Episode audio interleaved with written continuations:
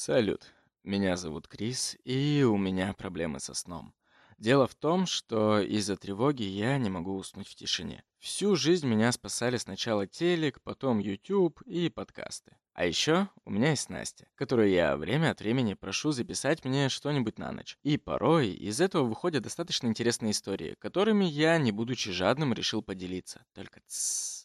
Сама Настя про это до сих пор еще ничего не знает. И да, небольшой дисклеймер перед началом истории. Данная история изначально не подразумевала становиться подкастом, поэтому в речи иногда могут проскальзывать матерные выражения и словечки. Их, в смысле матов, не очень много, но они есть. Ну и, собственно, после множества ее рассказов о классических акулах пера в мировой художественной литературе, некоторые из которых уже стали выпусками этого подкаста, и я надеюсь, вы успели их оценить, я такой, Настюх, я, конечно, все понимаю, ты филолог, все дела, а вот слабо мне рассказать о каком-нибудь из современников. Про кого-то, про кого ты явно не могла услышать лекцию в универе. И знаете что? Ну, конечно, Настя, будучи не карандашом делана, взяла и рассказала по моей просьбе историю жизни Стефани Майер и о том, как ей вообще пришла в голову сага о вампирах.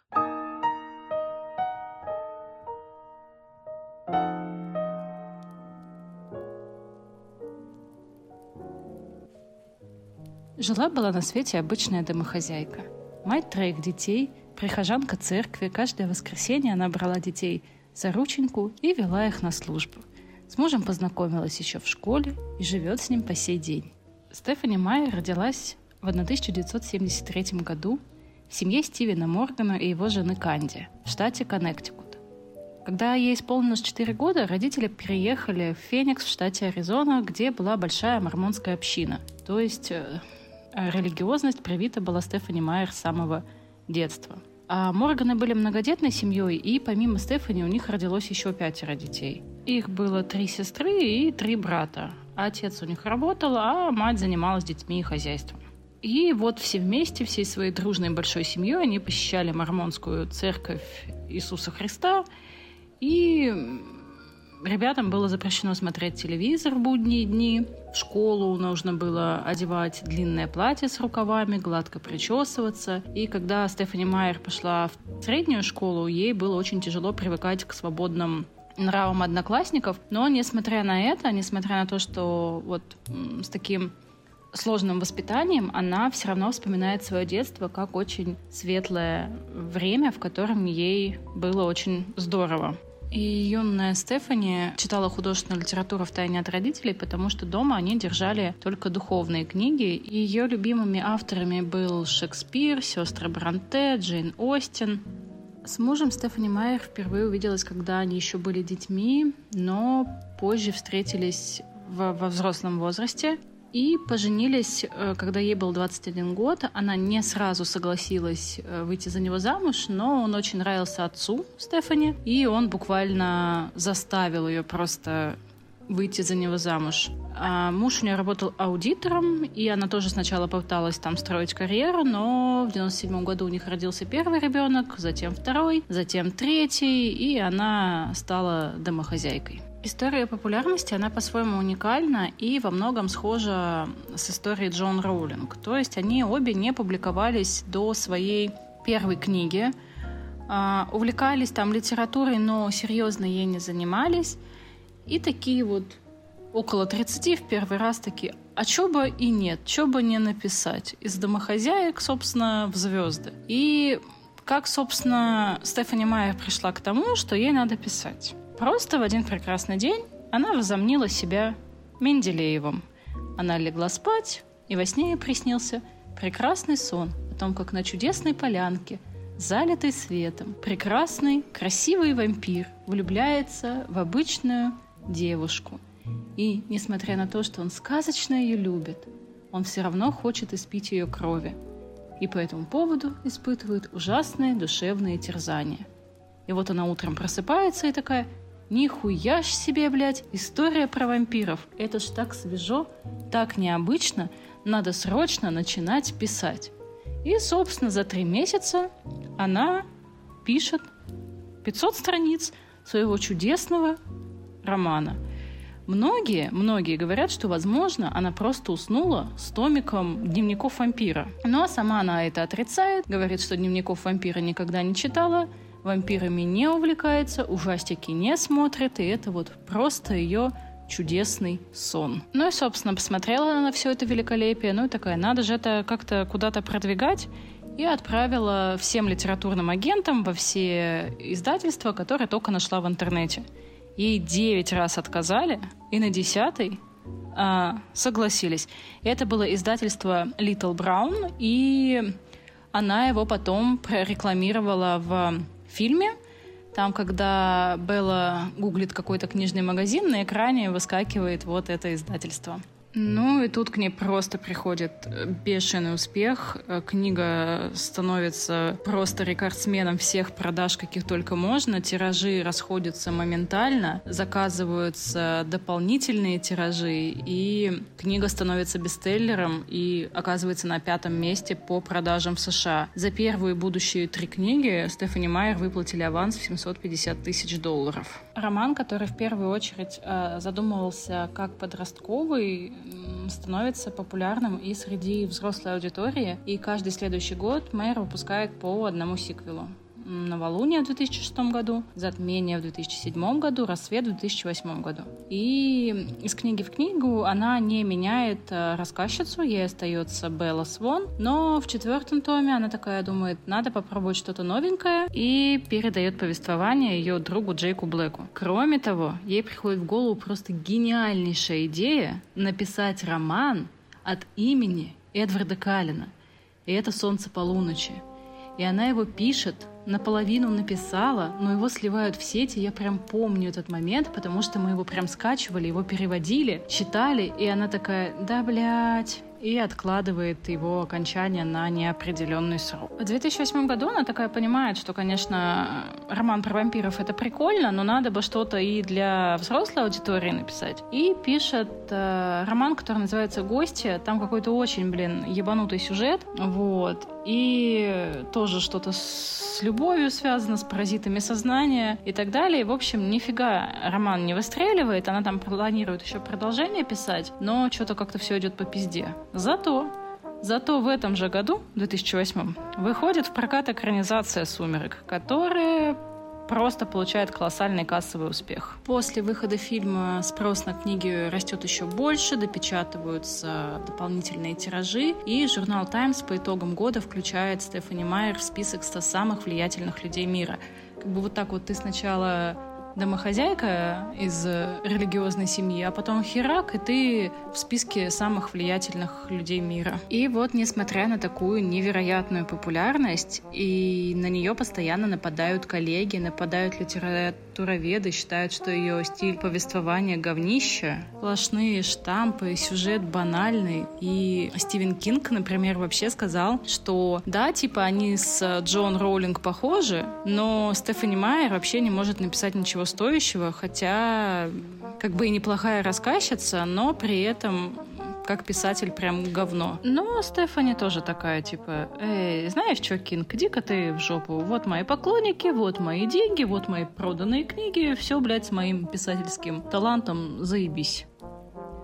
Стефани Майер очень плотно участвовала в создании фильма, она являлась его продюсером. Они долго выбирали город, в котором будут э, снимать. Она сама подбирала плейлисты для фильма. А, она сама в нем снялась в эпизодической роли, чтобы светануть ебалом, когда Белла с отцом заходят в кафе, она там сидит кофе пьет. Более того, когда она писала роман, она дрочила на Генри Кайла, и представляла, что Эдвардом должен быть именно он. Но когда, когда все вместе такие посмотрели на него, они такие, Стефани, посмотри, этот прекрасный мужчина слишком, слишком старый для того, чтобы быть э, субтильным 16-летним вампиром. Она такая, ну, блин, правда, они такие, пусть идет, играет Ведьмака. Вот там заебись. Она такая, ну, Окей. И на роль Эдварда было рассмотрено там что-то типа пяти тысяч кандидатур. И вот теперь мы все знаем, как, как Роберт Паттисон чудесно справился с этой ролью. Еще один из прикольных э, фактов у книги, это то, что большинство персонажей в книге были названы в честь э, бывших Стефани Майер. Вот такой своеобразный список злых бывших. Работу над «Солнцем полуночи» — это вот роман, где все то же самое, но повествование ведется от лица Эдварда. Стефани Майер удалось закончить только в 2020 году. Вот. И там она писала некоторые недочеты, переживания с его стороны до того, как он встретил Беллу, а также из этого романа становится ясно, почему он вообще разрешил себе влюбиться в смертную девочку, даже понимая, что подвергает ее жизнь испытаниям опасным. В России книга вышла вроде только вот этим летом, и Майер заявила, что в ее планы входит еще создание двух романов из этой серии. И то, что она их уже там у себя в голове представила, но будет писать еще вплоть до 2022 года, поскольку там сейчас ей интересно работать над другими новыми сюжетами, где она создает новый мир и новую мифологию. Типа там что-то о русалках она собирается писать. Ну, в общем, старается развивать свои литературные навыки. Ну, я вот, конечно, прожила, что она решила стать писательницей, потому что возомнила себя Менделеевым. На самом деле она сама рассказывает, что каждый ее роман, а на написание каждого ее романа она вдохновилась произведениями мировой литературы. «Сумерки» отдают дань гордости и предубеждению Джейн Остин, Новолуние Ромео и Джульетта, Затмение Грозовому перевалу, Рассвет э, сну в летнюю ночь и Венецианскому купцу. И, собственно, вот по даже вот этому списку опять можно понять, что она прям фанатка Джейн Остин и Шекспира. Короче, поклонники «Сумерек» создали целое комьюнити, и каждый год 13 сентября они собираются вместе в Форксе и празднуют День Стефани Майер. Почему именно 13 сентября, спросишь ты? А все, все просто, это просто день рождения Беллы Свон. И вот, значит, эти чудесные фанаты «Сумерек», они переодеваются в персонажей саги, сочиняют о них истории, создают тематические рок-группы, короче, отрываются на полную катушку. И Стефани Майер регулярно устраивает э, встречи с читателями в книжных магазинах и это всегда ажиотаж. На них приходит там пять тысяч человек. И книжные магазины такие, эй, хорош, что происходит-то вообще? В 2009 году Майер оказалась единственной писательницей, занявшей пятое место в рейтинге известнейших женщин с наиболее крупным заработком по версии издания Forbes. Вот так вот. И, собственно, тогда же она оказалась и в числе 100 самых влиятельных людей мира и была признана лучшей сочинительницей истории о вампирах со времен Анны Рейс. То есть Кинг, конечно... Я понимаю Кинга. Вот я когда читала «Сумерки», я прям понимаю, о чем он говорит. Это же вот реально штамп на штампе. Это реально очень банальная история. И именно из-за этого она выстреливает, потому что...